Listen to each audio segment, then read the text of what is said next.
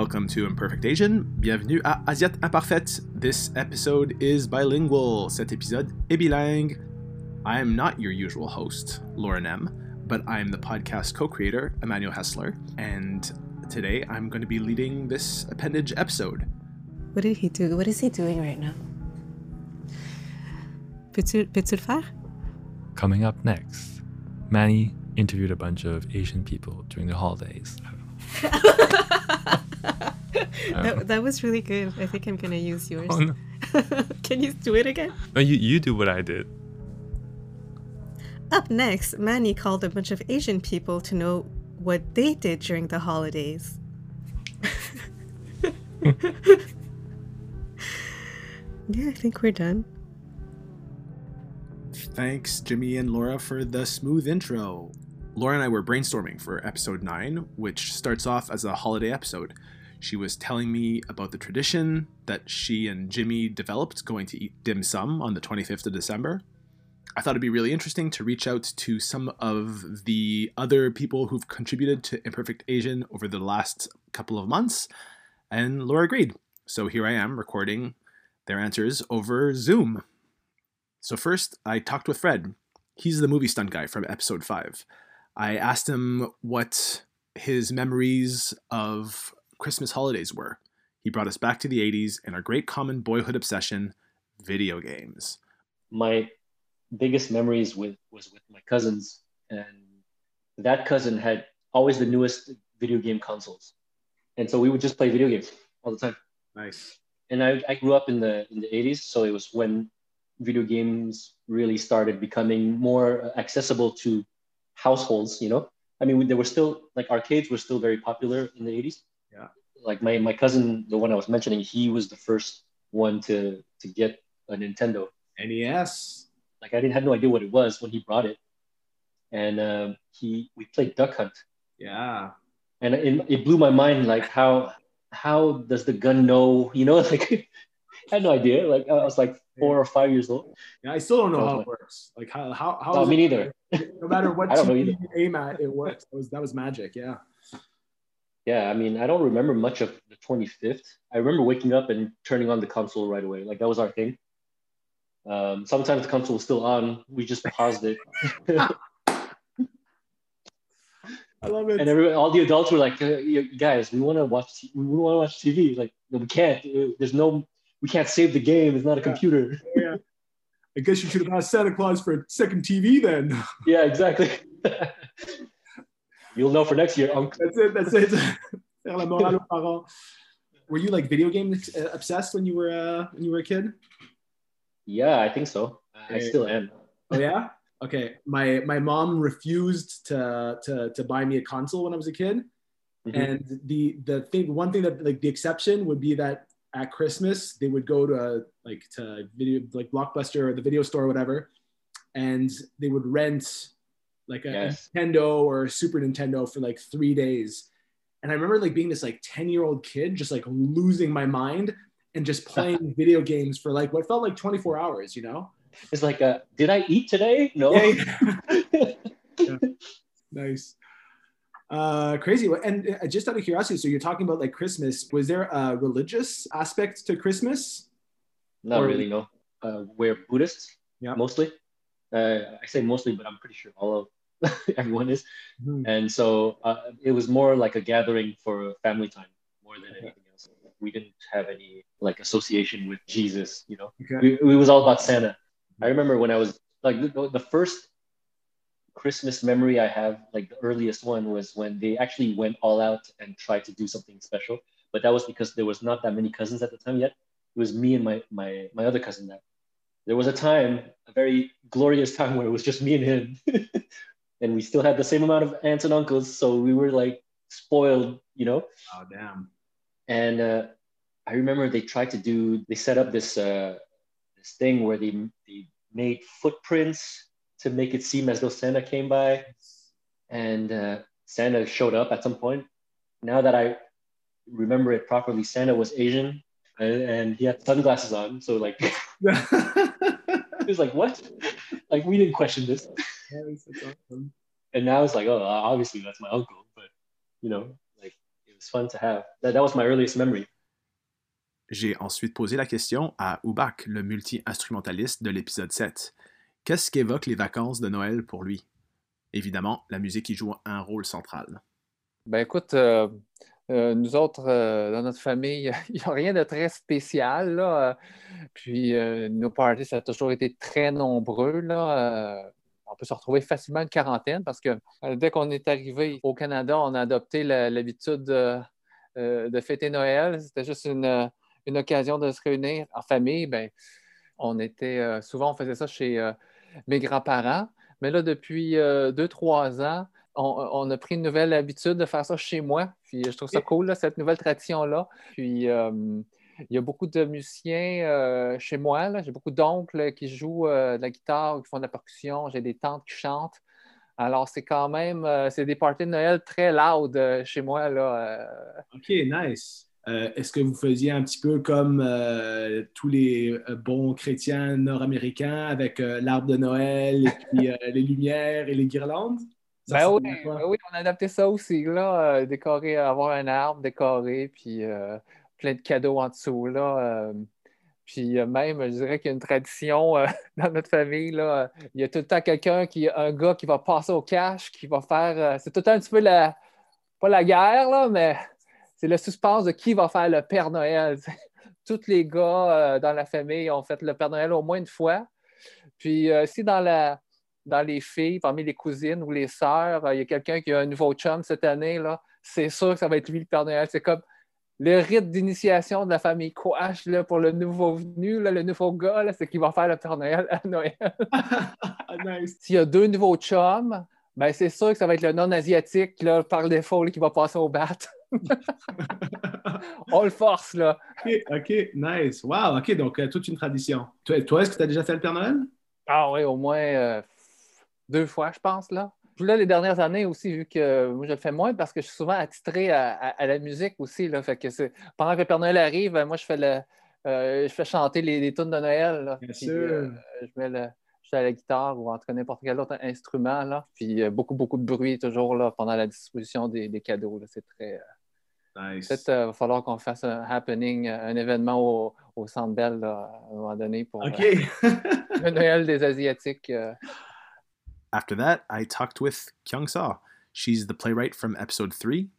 When I asked her uh, the question about what space Christmas took up for her and her family, she totally reframed the importance of the holiday in Korean culture.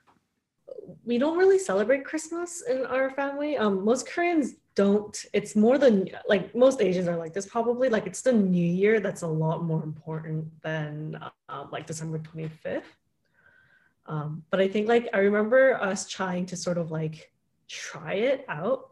So like I do remember like getting each other gifts, but like it never really worked out because I think we just didn't really understand the significance of it. But like what would happen is um my mom would just like usually cook, right? So like um, for Koreans we have uh, we eat like tteokguk, which is like a rice cake soup the white is supposed to represent like you know purity like you know maybe you have like a clean pure like new year and interestingly it's like the saying that if you eat a bowl of this you age one year okay.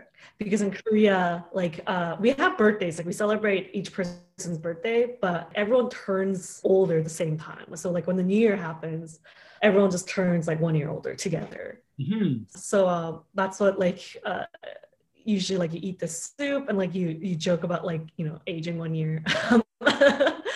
And if you like eat like two bowls of soup they joke like oh now you're like two years older. Um, good reason to to not be too uh, i don't know what the word in, in english is but gourmand yeah for sure and um usually like we would in our family at least like we eat it with mandu like dumplings so like my mom and i would like make dumplings together but yeah, I don't like gifts as well, like are not a big thing, I think, for most Korean families. I may be wrong, but um like my mother's like not very religious. My dad is, but like uh it, it kind of came later. So like I remember when we used to go to church, he would make us go to like Christmas Eve mass and um like he loves to sing, like he's in the choir. So like I remember none of us wanted to go. We're like like dad, you're the only one religious in this family. Like you go. And he's like, "Well, if you were my family, you would come and see me sing in the choir and like support me." so we just like begrudgingly like oh like go to church and like watch my dad sing like Christmas carols. that's that's funny because like I was raised uh, Catholic and my father became really religious Right. too as he kind of got older, and my mother became Yeah. more and more atheist, and that became kind of like this like huge clash in like in the, the household. And I mean, my sister and I were both agnostic, I guess, and it became like our Christmas gift to to our father was to like to go to church with him. Yeah. To- like he knew that we didn't like that we didn't believe, but at least that was kind of we, we were kind of like Right. allowing him to save our souls for like for one day a year. exactly. Yeah. Like fine, we'll like endure three hours of this like boring mass or whatever. Wow. Okay, you get that was a long one. Yeah, because well, like the thing with Korean churches is the mass is usually like just an hour, but like you always talk and gossip and eat afterwards. So um, like you we would be at church for like a good half day sometimes. But I think it's hard because I think Christmas is very family oriented, right? Like here, like in Canada, and and New Year's is more like the the party with your friends sort of thing. Like you know you go out, you know you do the countdown, and it's like completely opposite in Korea. Like um in, in korea christmas is like a it's actually like valentine's day. Like you go out with your like your significant other. Um yeah and then new year's is like the family one. Like you have to be with your family when we were younger you do this like ceremonial bow to your elders like all the kids all the young generations and basically like thank them and then like you have to hear the elders like sort of talk being like yes it's been a year blah, blah, like i hope you know like they kind of bless you and then they give you money. Wow. yeah Wow. yeah. And like in korean culture as well like we we have this saying that like your parents will forever ask you questions till the day you die. So like you know when you're in high school they're like what university are you going to go to? Like what's your what's your major? And then once you graduate university they're like well what what what like when are you going to get a job? Like you know how much do you get paid? You know and once you get a job it's like well when are you going to get a raise? Like when are you going to like you know become like promoted? And then if like that is okay they'll be like when are you going to get married Nice. and Okay. once you get married, you're like, well, how many kids are you gonna have? Like, you know, like all these things. It's just like an endless interrogation of your milestones. Yeah. The killer question that my mom always asks me is, "Are you happy?" I was like, "Ah." ah." That's a good question though. Like I feel like that is that is the question parents should be asking, right? It's a hard one for sure, but It's yeah. really hard. like- I mean, and like I mean, like the question, like you know, ultimately, like, are we ever truly happy? There's always like some good stuff. There's always some bad stuff. And, and my mom usually like I'm pretty close with my mom, so she kind of like she knows the the bad stuff. So it's like I can't hide stuff, you know. yeah, for sure. It's really interesting seeing, yeah, like all these all these traditions and sometimes being a part of them. Mm, Yeah. I totally agree with Kyung Sa. I also find it super interesting to hear the different ways people are living out a time of year that has otherwise become so codified. I talked to Annie next. She's Laotian, grew up in Montreal, and is a good friend of Laura's. You never heard her before, but she helped us iron out the kinks of our interviewing process all the way at the beginning. Her holiday memories brought nuance to what I had heard so far. When I say Christmas holidays, like what uh, what comes up uh, for you? Varied throughout the years. Like there were some years, my sister and I, like one one of her closest friends, they always have like a big party. Like she's half Filipino, half Quebecois, Okay. and it was like big party. So that was that was interesting. Then I felt like, oh, okay, this is what is like Christmas celebration. Mhm. Like very warm, a lot of people, a lot of singing, and yeah, that that was fun. During my twenties, it was a bit a source of anxiety. Like I didn't feel like I was resourcing myself. So after the holiday break, I didn't feel like I was rested. So then it kind of shifted for the past couple of years where it's more about spending time with myself and be at peace. So for me now I'm looking forward to holidays just to rest and either do some introspection. How was it the past year? Is there something that I want to focus on next year? And uh, like, what about like when you were when you were a kid? How did how did you feel about the the holiday period when you were a kid? Ooh, I didn't think that we would get there, but my parents weren't really into holidays in general, period. Uh, maybe because like social economically speaking uh, it wasn't easy for us so for me it was more like i was the leader trying to yeah make christmas happen. So i would like take some pocket money and try to get like little gifts and for everyone. And yeah i guess i was a bit the one that was proactive in it. And so that was like my childhood holidays.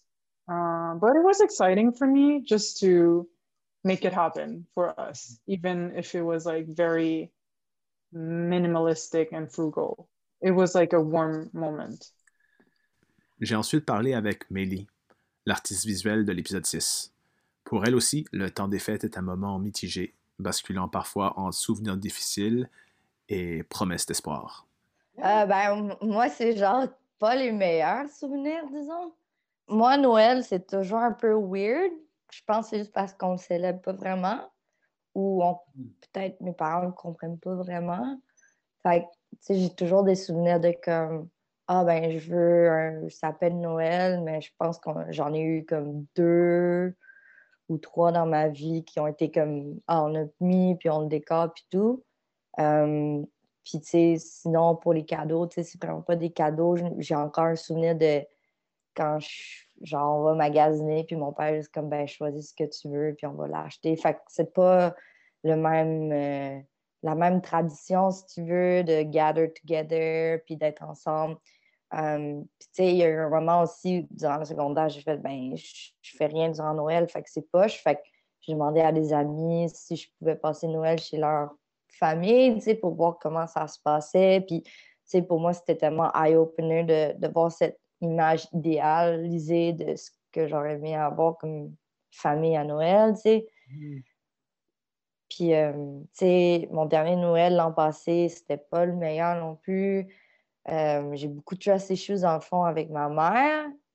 Euh, puis, d'avoir arrivé là-bas avec mon copain pour la première fois, mon copain qui a eu la pire expérience de rencontrer ma famille. Je trouvais ça un peu poche parce que, tu sais, il n'avait pas besoin de vivre ça, mais, tu sais, il a enfin vu c'est quoi que je voulais dire par, tellement de resentment puis de, je sais pas, de anger qui a été comme accumulé depuis des années puis que hmm. ça, ça a ressorti puis c'est un peu poche parce que mon, mon copain a dû vivre ça mais c'était vraiment l'affaire la plus proche de. Je sais pas de. C'est quoi finalement être avec ma famille, tu sais? Mais, euh, ouais. Hmm. Genre, j'aimerais ça avoir comme un Noël ou comme. De penser que qu'un jour, genre, on pourrait bien s'entendre sans que ça se fâche entre chacun, tu sais, ou comme. Mm-hmm. Je suis comme, ben, c'est encore une autre année où que j'ai peut-être pas envie de d'aller la voir ou le sentiment d'être encore genre incomprise, puis le sentiment encore d'être comme est-ce que j'ai vraiment envie de finir mon, mon année avec ça, tu sais, mais en même temps, je veux voir mes parents, mes frères, mais tu sais, J'aimerais ça que qu'on ait une soirée que ça aille bien, mais j'ai l'impression que, que non, tu sais, c'est comme... Moi, je commence vraiment à, prendre comme des... un peu des, euh, des traditions, whatever, genre à chaque fin d'année, j'aime beaucoup prendre le temps de, de voir les gens que j'aime, puis de, hmm. de faire mes propres trucs qui me font heureuse, puis que je pars l'année du bon pied, genre. Cette année, j'ai genre acheté comme un cadeau pour tous les gens qui m'ont aidé à travers, genre, euh, la pandémie. Hmm. Pour moi, c'est comme. C'est weird, mais c'est ça, c'est les choses que j'ai appris de mes parents, les intentions, puis les bonnes volontés, puis les bonnes valeurs qu'ils m'ont J'ai transmis, en fait, hmm. à mes amis, parce que c'est comme ça que j'ai appris à aimer aussi. Hmm. Fait c'est pas grand-chose. Puis j'apprécie aussi le fait que c'était pas grand-chose pour mes parents aussi de m'acheter des petits trucs par là Je trouve que, ouais, il y a des bonnes choses qui sortent de ça. Mhm.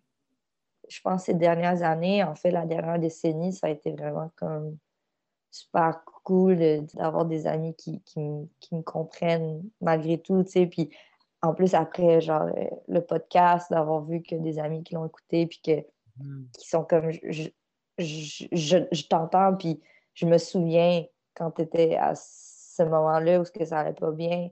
Tu sais, je t'aime, n'oublie pas que je t'aime. Tu sais, C'était vraiment comme un moment nice de. Même, même si c'est tough de, de rouvrir ces plaies-là, surtout durant le temps des fêtes. Je- quand j'étais au Cambodge, puis j'ai manqué le temps des fêtes avec mes amis, puis ma famille, ça m'a vraiment fait comme Ah, mais je m'ennuie de ma, ma famille, je m'ennuie quand même de mes amis, je m'ennuie de tout ça. Puis même si c'était tough, j'ai l'impression que je voulais quand même revenir malgré tout. J'ai l'impression que c'est ici chez moi, genre, puis je peux pas comme mettre ça de côté. Mais ouais, who knows, who knows what's gonna happen maybe in a few years, if it's gonna get mm-hmm. better, maybe. Mais peut-être pas pour l'instant. Mm. You know what? Even if I want a better relationship with my parents, I still have an amazing circle of friends, you know, mm-hmm. that support me, you know? Mm-hmm. Hmm. Mélie, c'est dur de t'entendre parler des moments difficiles avec ta famille, mais je reste vraiment ému par ta capacité à rebondir. I wish I could give you a big bear hug right now, filled with love. J'ai aussi parlé avec André, le travailleur social de l'épisode 4. Pour lui, Noël, c'est le jazz et les biscuits. Je vous avoue que j'ai croyais au Père Noël jusqu'à l'âge euh, d'au moins 8 ans, Hmm. si c'est pas 9, donc j'y croyais beaucoup. Euh, puis j'ai toujours été un peu jaloux euh, de- des gens qui fêtaient Noël. À l'école primaire, euh, on soulignait Noël dès le, le 1er décembre, si c'est pas plus tôt. Je me rappelais, les gens préparaient des lettres à envoyer au Père Noël. Je me rappelais que on faisait des listes de cadeaux et tout ça, puis, puis euh, on recevait des, des- des cadeaux de la part du- des professeurs. Donc, je trouvais ça très, très beau. Alors, chez nous, chez nous, on ne fêtait pas Noël non plus. Donc, j'étais comme Ok. très triste. Alors, depuis que je suis parti en appartement, euh, dès l'âge de mes 22 ans, j'ai euh, commencé à écouter de la musique de Noël euh, dès le 1er décembre. Et cette année, compte tenu du travail difficile et le contexte de la pandémie, j'ai commencé plus tôt. J'ai commencé dès le 25 novembre. Je me suis dit, je me, je me permets de un mois complet de musique de Noël. Et mes préférés, c'est vraiment euh, Ginette Renault, oui, et euh, Ella Fitzgerald, les, Noël, les, les de Noël euh, des Ah, oldies. nice. Donc, ça, c'est mes préférés. Bien, non, ça fait du bien d'entendre ça parce que c'est, euh, je trouve que c'est pas très souvent qu'on entend euh, ces chansons de Noël là. Donc, Non, non, c'est ça. Puis le- le- le- les Noëls de jazz, mais ça, encore une fois, on, on- on tombe dans les deux extrêmes. Mm. Euh, c'est soit du jazz d'ascenseur ou soit du bon jazz. Donc, il faut, faut, faut faire attention dans sa recherche sur YouTube. hum, hum, hum. Et voilà, comme tradition, je m'en vais à, à la Plaza Saint-Hubert. Il y a une confiserie qui s'appelle Oscar. Mhm. Et c'est là que j'achète toutes les pâtisseries, mais pas les pâtisseries, mais les biscuits euh, allemands, euh, les, les- les pâtisseries euh, italiennes, les confitures, les chocolats. J'aime beaucoup la pâte d'amande. Donc, ça, c'est comme un peu comme mes gâteries de Noël. Voilà. Donc, musique de Noël, jazz et confiserie. c'est vraiment ça. Et là, pour la petite surprise, if you listen to episode 9, in which Laura talks to Jimmy Ung, you know about their Christmas tradition of eating dim sum in Chinatown, and you are still wondering the same thing they're wondering. Which restaurant does the Montreal Jewish community feast at on Christmas Day? Well, Laura and Jimmy, I pulled a few strings and I got you an answer. Up next is my old friend Paul Aflalo. He lived in Montreal all his life until he moved to Toronto a couple years ago. He makes podcasts and audio documentaries. I'll let him tell you the rest. What am I getting myself into, by the way? I'd like to ask you a very simple question. Uh, so can you maybe like describe uh, what your heritage is? Uh, so um, Moroccan Jewish on my father's side, and Eastern European Jewish on my mother's side, and then they came to Canada. Had my mom; she was first generation Canadian, and then my dad, after moving to Israel, moved to Montreal and met my mom. So this is oh, tabarnak notifications. Mila, I'm gonna send you So- an email right now. My name's Manny. Please don't, please don't. I can't turn off my sound notifications of emails. So, um, so you're Jewish, basically. Yeah, like that's my religious background, and like, yeah, Judaism is a culture and a people as well. Um, but I don't identify as being Jewish in any way. Okay. Like culturally sometimes, but like not really, not really. I guess I guess this is what that brings me to my question: is uh, Christmas time uh, on the 25th of December. Uh, a lot of Catholics will kind of hunker down uh, at home. A lot of Yes. things shut down, and you do stuff. Listen, Tell me. Tell me. as a North American Jew, I think I comfortably and sarcastically can speak for all Jews about what we do on Christmas. It's like a joke, but it's also kind of true. Jews will go eat Chinese food on Christmas Day because, much like the Jews, most Chinese don't celebrate Christmas. So it's like the one other restaurant that's open that we can go enjoy that we can also eat at Okay. um, if you're kosher. So yes, like I have my traditions as a Ah. Oh. non-believer in the of Jesus, and my traditions are to eat really delicious food that could be of. It's evolved over time, like Chinese food. It could be Indian food, and uh, we watched Die Hard, the best Christmas movie ever.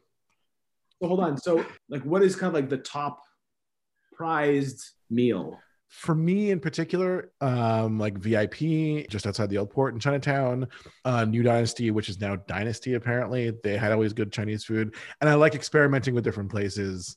But for like Côte St. Luc Jews, so Jewish people who live in Côte St. Luc, Hampstead, NDG, I don't know if it still exists or not, but there was a Chinese restaurant on Van Horne, east of Victoria.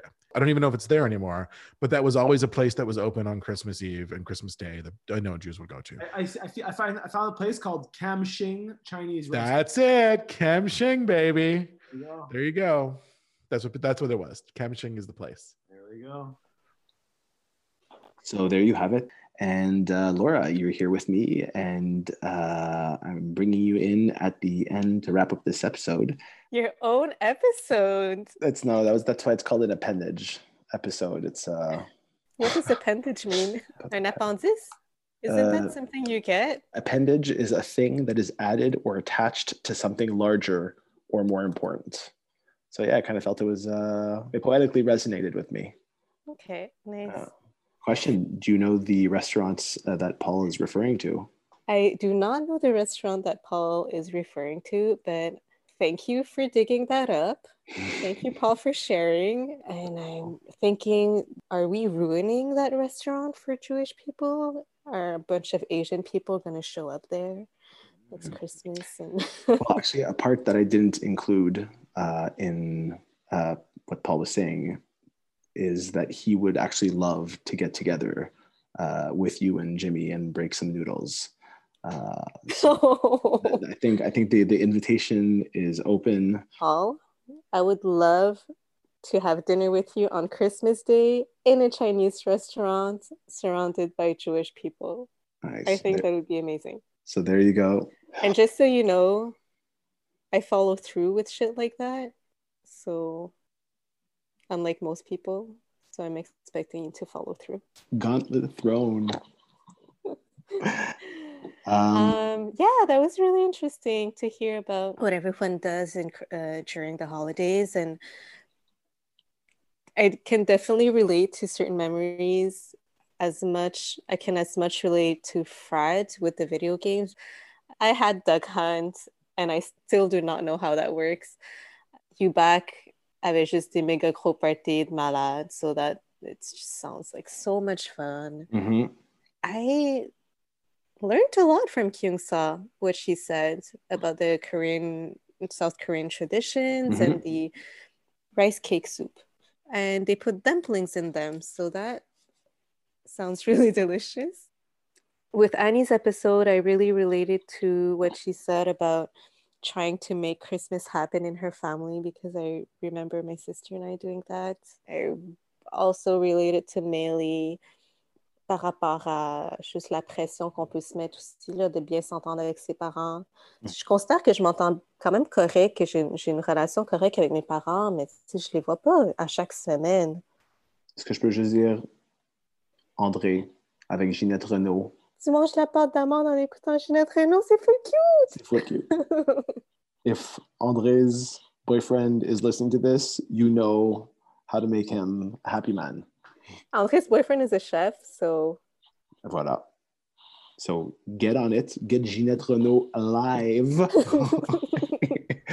in a restaurant avec un gâteau à la pâte d'amande. Happy birthday, André. um, maybe this would be a good chance for me to wrap things up. Uh, so, how do you do this? I'd like to thank my co creator, Lauren M. It's been an amazing ride the last couple of months seeing you, witness you create this podcast. I would also like to thank uh, Shitakon Bakam, who composed the music. Also, Brian Byung, who did the graphics. Thank you very much for whipping those up. They always look awesome. And to everybody out there who is listening, thank you for for for tuning in and uh, listening to the stories that we're sharing with y'all. And I guess uh, Happy New Year. Happy New Year.